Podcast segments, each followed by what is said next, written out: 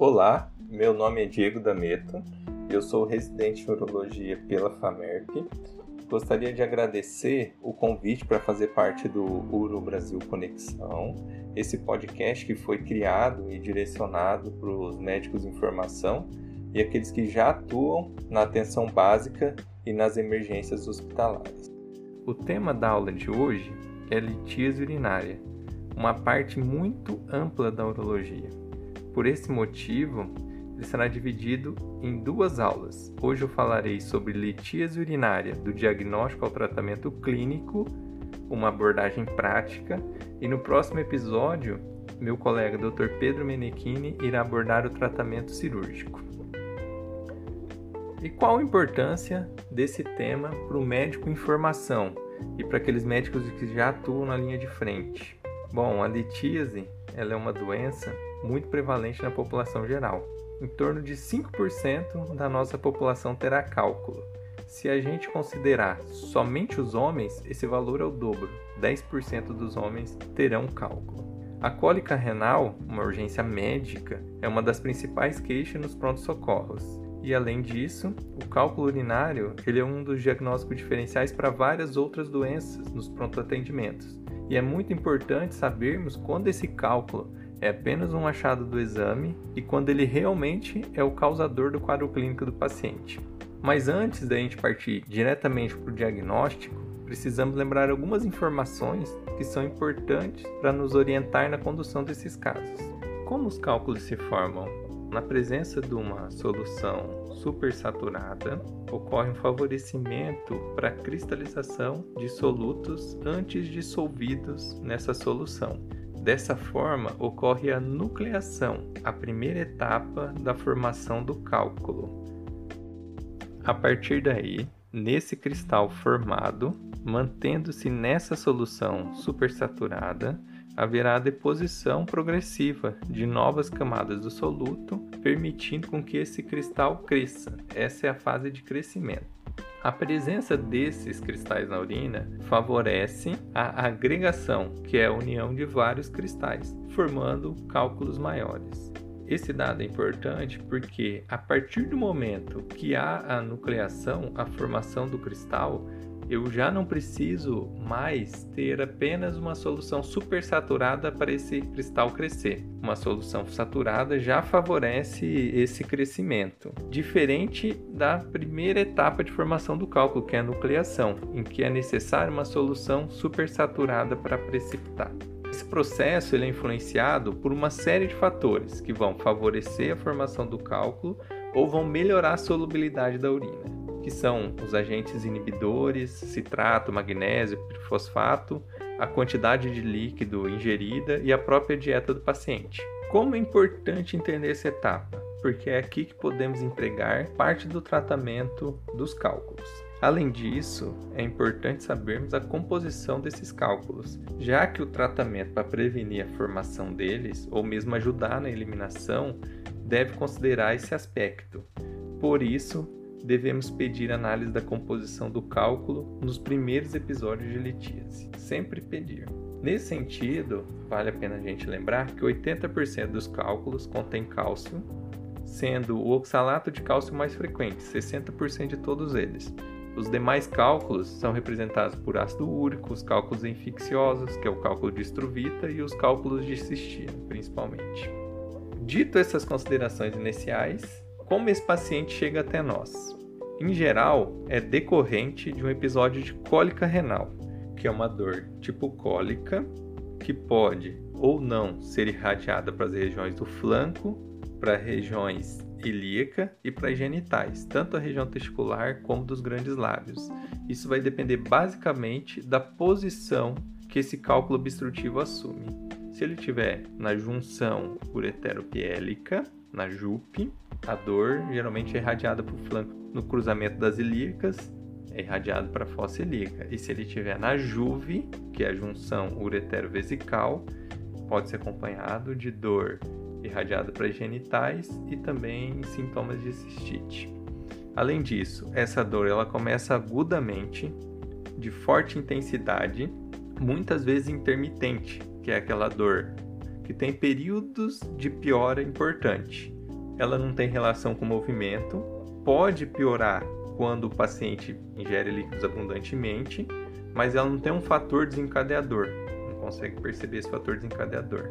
Além disso, essa dor pode ser acompanhada de hematúria micro ou macroscópica e daqueles sintomas decorrentes do reflexo vagal, que é a náusea, o vômito, a constipação intestinal. Diante desse quadro clínico altamente suspeito de cálculo obstrutivo, o que devemos fazer? Confirmar o diagnóstico. E isso é feito inicialmente com ultrassom do trato urinário. O ultrassom é um exame disponível na maioria dos sistemas de saúde e ele oferece um bom custo-benefício e nos dará informações importantes como a visualização direta do cálculo, a presença de dilatação pielocalicinal e ausência de jato no meato ureteral. Todos esses dados combinados, ele aumentam muito a sensibilidade do ultrassom para diagnosticar uma obstrução ureteral, podendo chegar até 96% essa sensibilidade. A radiografia de abdômen também pode ser empregada, mas a função dela é mais para identificar a presença de cálculos radiopacos ou radiotransparentes. Esse ultrassom é o exame inicial. Ele vai nos permitir conduzir o caso. Mas o exame padrão ouro para calculose é tomografia, porque a tomografia nos dá parâmetros anatômicos do trato urinário, ela mostra o cálculo, mesmo os menores, e ainda permite avaliar densidade do cálculo, dimensões do cálculo, distâncias do cálculo até a pele, que serão usados para uma futura intervenção. Mas quando uma tomografia sai necessária? Primeiro, para confirmar o diagnóstico daqueles pacientes com dor lombar aguda e recorrente, quando há intenção de tratamento cirúrgico do cálculo, quando há dúvida diagnóstica e nos pacientes mais graves, como a presença de sepsia urinária, em que não podemos postergar esse exame. Além dos exames de imagem, é necessário algum exame laboratorial? Sim, é através dele que teremos informações adicionais essenciais para uma tomada de decisão, como a função renal. Então, devemos solicitar uma avaliação metabólica básica para o paciente, incluindo hemograma, um exame de urina, creatinina, ácido úrico, cálcio iônico e nos pacientes que precisarão de uma intervenção cirúrgica, coagulograma, sódio, potássio e PCR. Feito o diagnóstico, Agora nós vamos tratar esse paciente. E os anti-inflamatórios não esteroidais e os analgésicos são as drogas de primeira escolha. Dipirona, paracetamol nos alérgicos, diclofenaco, cetoprofeno, ibuprofeno. Morfina e tramal entra como segunda escolha, quando a dor não melhorou. E nos casos refratários, em que você fez as medidas iniciais, repetiu, aí nós devemos encaminhar para uma desobstrução renal. Depois de controlada a dor, realizados exames e diante de cálculos favoráveis à eliminação, devemos introduzir o alfa-bloqueador, a tansulosina, de uso diário. Quais são esses cálculos favoráveis à eliminação? Porque muito se fala em eliminação do cálculo e o emprego da terapia medicamentosa expulsiva. Mas qual cálculo é elegível para esse tratamento? Antes de mais nada, nós temos que entender, temos que ter em mente sempre que um cálculo associado à infecção urinária, o cálculo associado a uma insuficiência renal aguda, uma piora da creatinina, por isso a importância do exame laboratorial também. Aqueles pacientes que têm um rim único, que são casos especiais, transplantados, cálculos obstrutivos bilaterais e nos pacientes que eu acabei de falar com dor que não melhora, e mesmo naqueles pacientes com cálculos grandes, o tratamento expulsivo, é, esperar a eliminação do cálculo, nós não podemos esperar a eliminação do cálculo. Esse paciente ele deve ser encaminhado para desobstrução das vias urinárias. Então, excluído esses casos em que eu citei, aí podemos empregar o, o tratamento expulsivo, que será basicamente a maioria dos pacientes. O tratamento ele é feito com base nos anti-inflamatórios, analgésicos e a tansulosina para os pacientes com os cálculos ureterais de terço médio distal com tamanho menor do que 10 milímetros, lembrando sempre que quanto mais distante o cálculo, E quanto menor o seu tamanho, maior a chance dele ser eliminado. E até quando a gente pode esperar esse cálculo ser eliminado?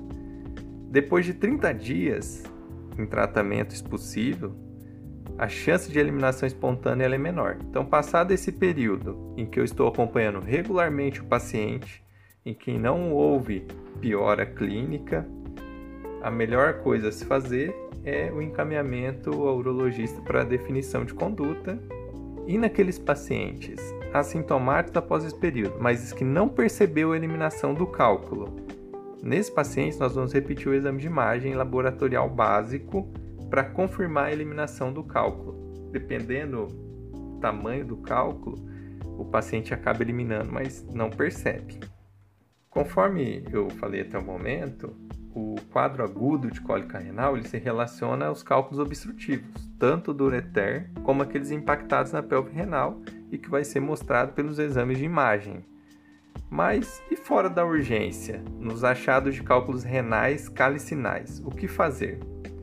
Esses cálculos menores do que 15 milímetros, eles podem ser acompanhados com exame de imagem no período de seis meses para observar o seu crescimento, a cinética de crescimento e as queixas relacionadas do paciente, já que nem sempre será necessário empregar algum tratamento de remoção no cálculo. Nesses pacientes em que o cálculo é um achado de exame, nós podemos acompanhar sem nenhum problema e sem prejuízo para o paciente. Quando que a remoção do cálculo renal, né, calicinal, está indicado?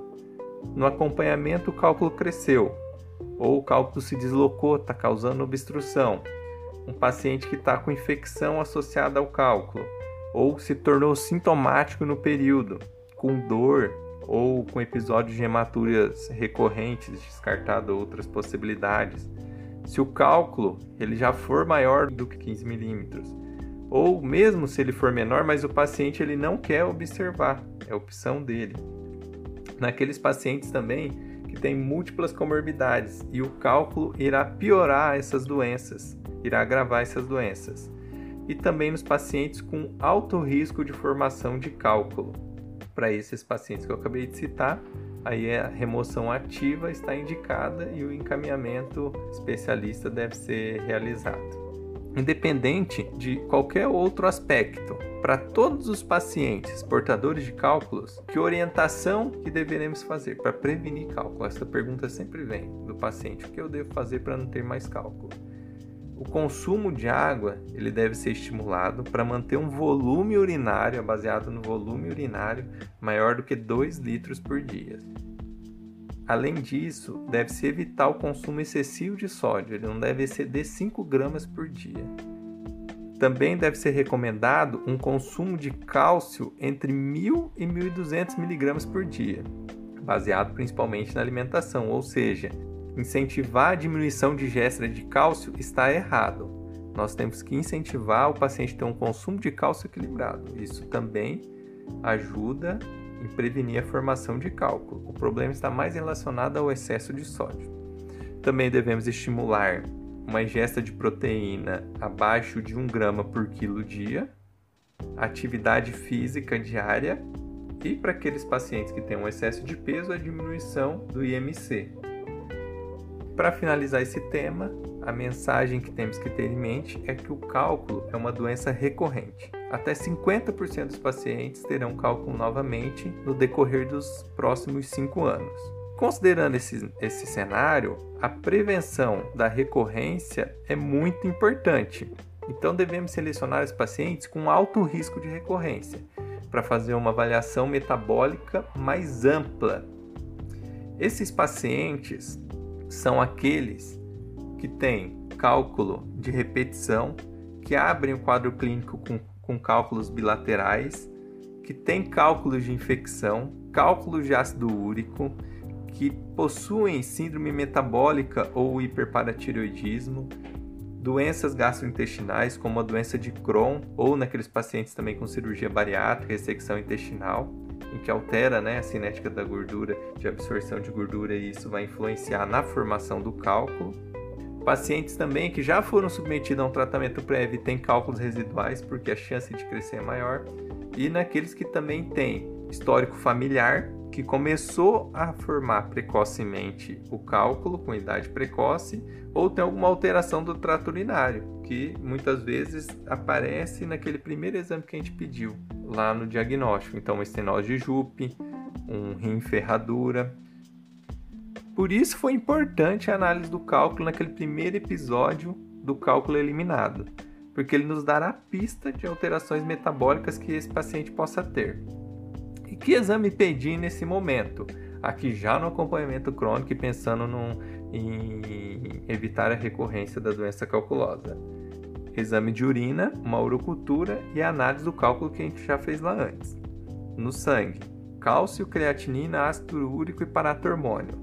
E na urina de 24 horas, cálcio, ácido úrico, oxalato, citrato, sódio, potássio, cistina, ureia, creatinina e também volume urinário.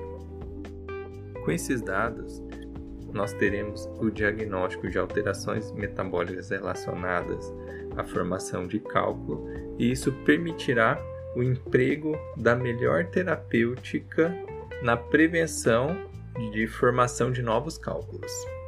Os cálculos de cálcio são os mais frequentes e a hipercalciúria idiopática é a alteração mais comum encontrada na gênese de formação desses cálculos.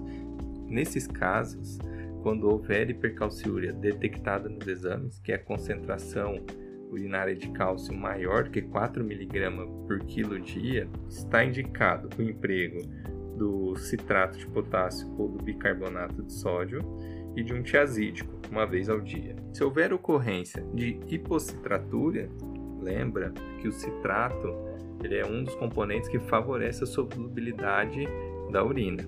E a hipocitratura ela é caracterizada quando há uma concentração de citrato menor do que 320 mg por dia. Nesses casos, deveremos empregar a reposição de citrato. Se o que ocorre é a hiperoxalúria, nós devemos fazer a suplementação de cálcio, sempre permitindo uma ingesta de cálcio maior do que 1000 mg dia, que funciona como um quelante do oxalato no intestino, diminuindo a sua absorção. Já na presença de hiperuricosúria, nós devemos alcalinizar a urina, que é o principal mecanismo que previne a formação desses cálculos através do uso de citrato, e se a hiperuricemia estiver presente concomitante à hiperuricosúria, também devemos empregar o uso de halopurinol. Já para os cálculos de ácido úrico e de urato, nós devemos buscar um pH urinário em torno de 7, o que vai prevenir a formação de novos cálculos, e também se a hiperuricemia estiver presente concomitante, devemos fazer o emprego do alopurinol. As demais alterações encontradas nessa avaliação metabólica completa devem ser tratadas especificamente, como na presença do hiperparatireoidismo. Novamente eu gostaria de agradecer o convite para fazer parte do Uro Brasil Conexão. Muito obrigado.